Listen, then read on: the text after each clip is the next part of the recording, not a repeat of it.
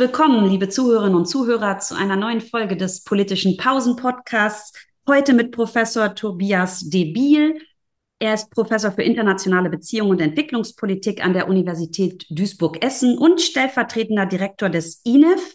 Das Institut für Entwicklung und Frieden ist grundlegend beteiligt auch an der Entstellung des Friedensgutachtens, das es seit 1987 bereits gibt und das jährlich erscheint. Und genau darüber wollen wir heute auch miteinander ins Gespräch kommen. Es wurde nämlich kürzlich vorgestellt. Schön, dass du heute zu Gast bist und wir miteinander sprechen können, Tobias.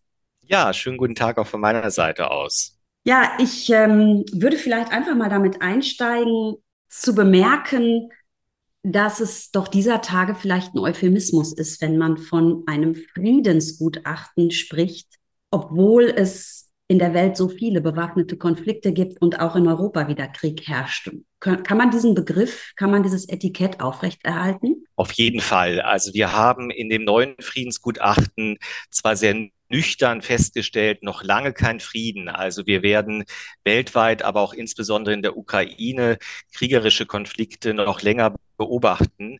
Aber das, was wir vielleicht wollen als Friedensforscher, haben wir letztes Jahr schon deutlich gemacht, als wir gesagt haben, auch in Kriegszeiten müssen wir friedensfähig sein. Das heißt, wir müssen Strategien entwickeln, Konflikten vorzubeugen, sie auch beizulegen. Und das ist tatsächlich die Aufgabe des Friedensgutachtens. Ja, jetzt ähm, sind ja eine ganze Reihe Menschen an der Erstellung beteiligt und das dauert auch eine ganze Weile, bis dann ähm, so ein starkes Werk vorliegt. Kannst du uns vielleicht mal ein bisschen erläutern, wie so ein Gutachten eigentlich ähm, entsteht. Es sind ja insgesamt vier Institutionen mit dem Bonn International Center for Conflict Studies, dem Leibniz-Institut Hessische Stiftung Friedens- und Konfliktforschung, Institut für Friedensforschung und Sicherheitspolitik und eben deinem INEF, dem Institut für Entwicklung und Frieden, äh, beteiligt. Wie bringt man da so ein großes Team zusammen? Wie, wie entsteht ein solches Friedensgutachten? Kannst du uns da mal einen Einblick in den Werkraum eurer Arbeit geben? Ja, das ist, wie du schon angedeutet hast, ein wirkliches Gemeinschaftswerk, was ja seit 1987 besteht. Wir haben dem Friedensgutachten seit 2018 ein neues Format gegeben mit klar strukturierten Kapiteln und der Vorgabe, dass die Kapitel durch institutsübergreifende Teams geschrieben werden. Das heißt, an einem Artikel sind in der Regel fünf bis zehn Autorinnen und Autoren aus den Instituten beteiligt. Wie läuft das ganz konkret? Wir setzen uns äh, unter den Herausgeberinnen und Herausgebern im Oktober, November eines Jahres zusammen und überlegen, was könnten mögliche Schwerpunkte sein. Und die Schwerpunkte legen wir auch im Dezember fest, haben aber einen Joker. Und dieser Joker ist bei uns das Fokuskapitel. Da können wir auf aktuelle ähm, Entwicklungen auch entsprechend eingehen. Und dann legen wir fest, wer die Federführung hat und überlegen, welches Autorinnen-Team da zusammenkommen kann.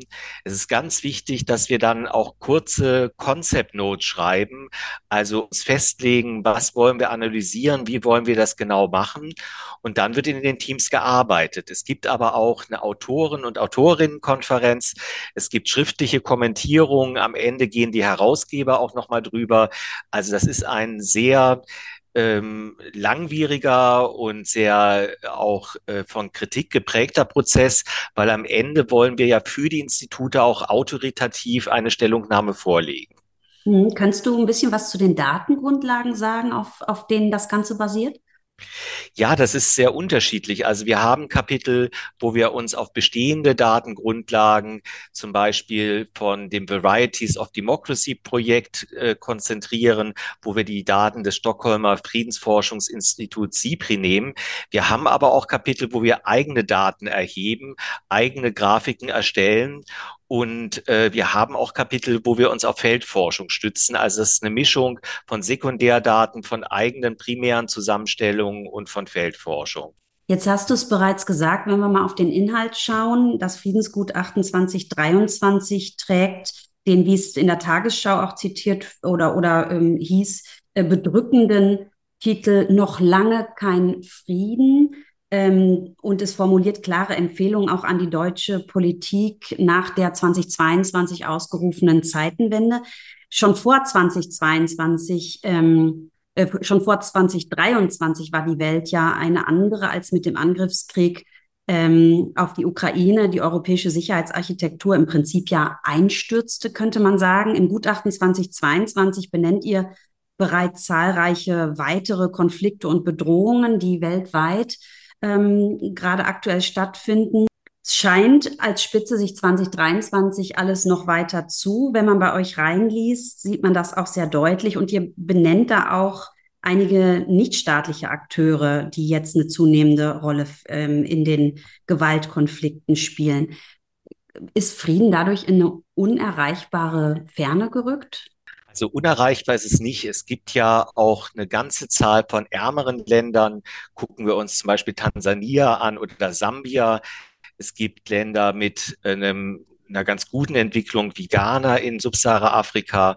Es gibt Länder wie Vietnam in Asien, auch eine Entwicklung in Lateinamerika hin zu Frieden.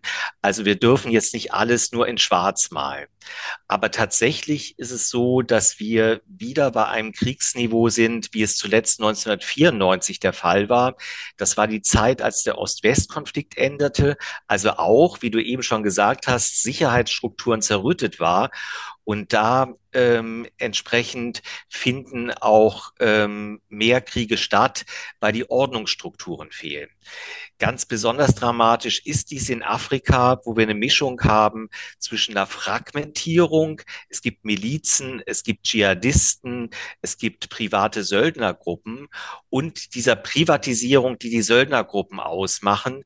Insbesondere die Wagner-Gruppe trägt zur Destabilisierung in vielen Ländern Subsahara-Afrikas bei, so etwa in Mali oder auch in der Zentralafrikanischen Republik. Wir müssen probieren, diese Entwicklungen einzudämmen.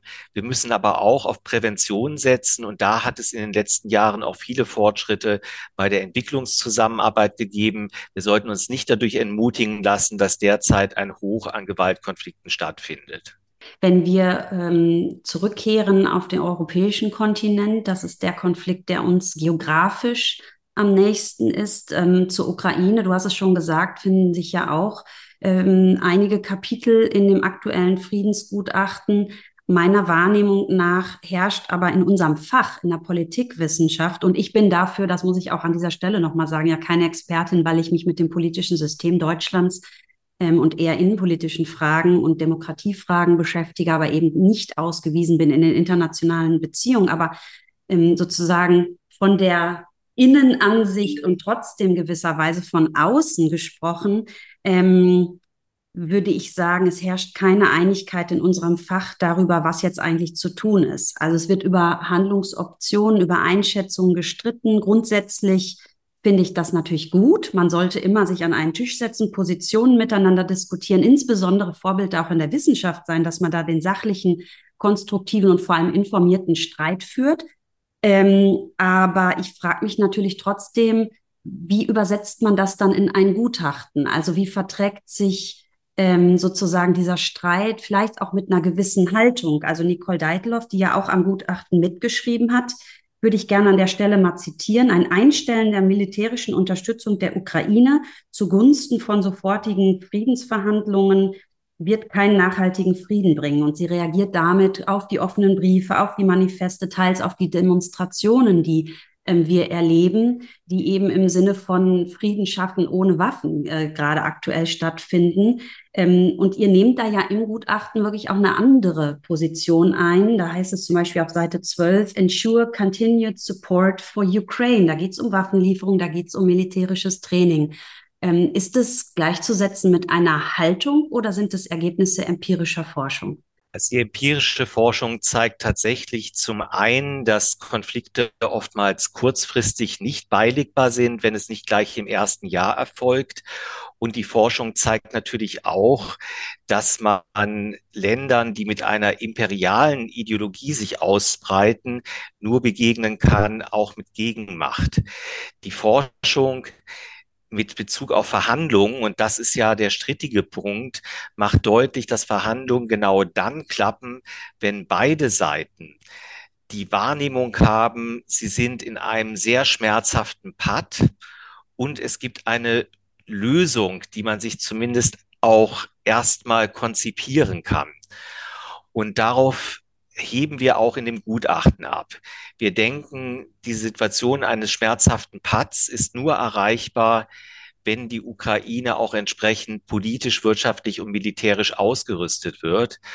Aber wir sind für eine Doppelstrategie plus. Ganz konkret, Verhandlungen müssen vorbereitet werden.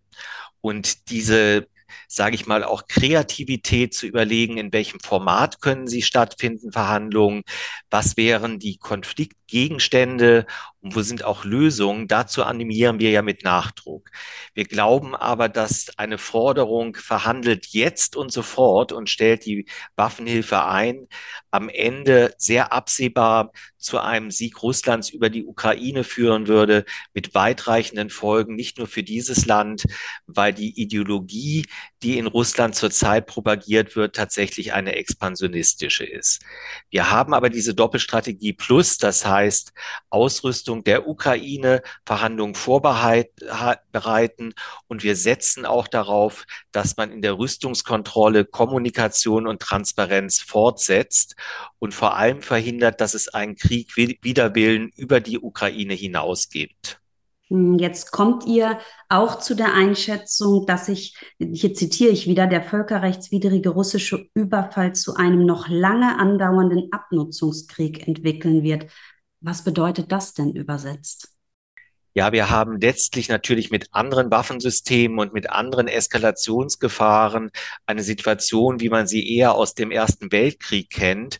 Es gibt äh, bestimmbare Territorien, die umstritten sind, wo mal die eine Seite die Oberhand gewinnt, mal die andere, wo es sehr hohe Verluste gibt, aber sich am Gesamtbild relativ wenig ändert. Und das steht für die nächsten Jahre zu befürchten.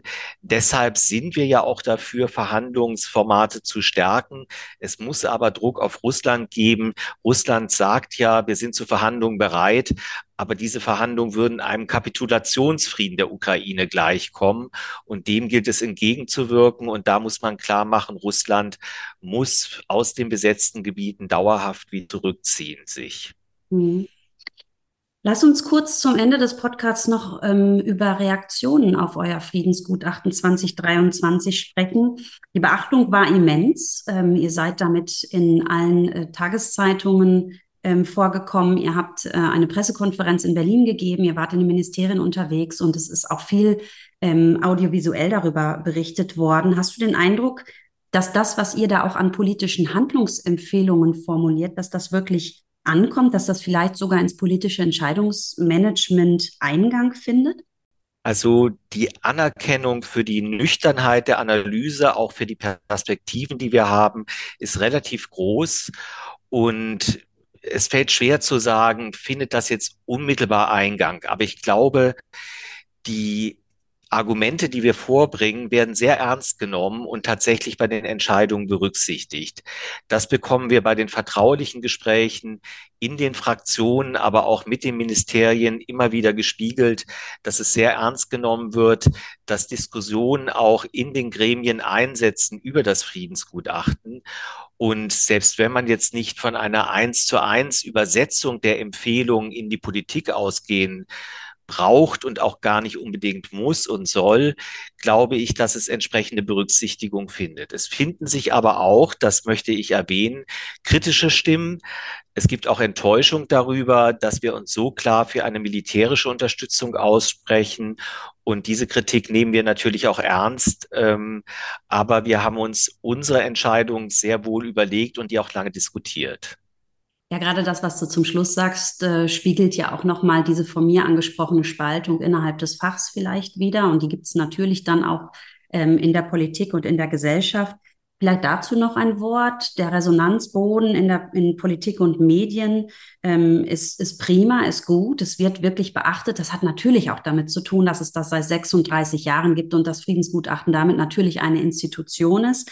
Ähm, aber wer feedbackt euch sonst noch? Also werdet ihr auch in der, in der Bevölkerung wahrgenommen und gelesen? Also gibt es Menschen, die das Friedensgutachten abonniert haben? Wie kann man das beziehen? Vielleicht an der Stelle nochmal ein kleiner Werbeblock, auch wenn die Zuhörerinnen und Zuhörer des politischen Pausen-Podcasts Interesse haben, es schwarz auf weiß auch nochmal nachzulesen.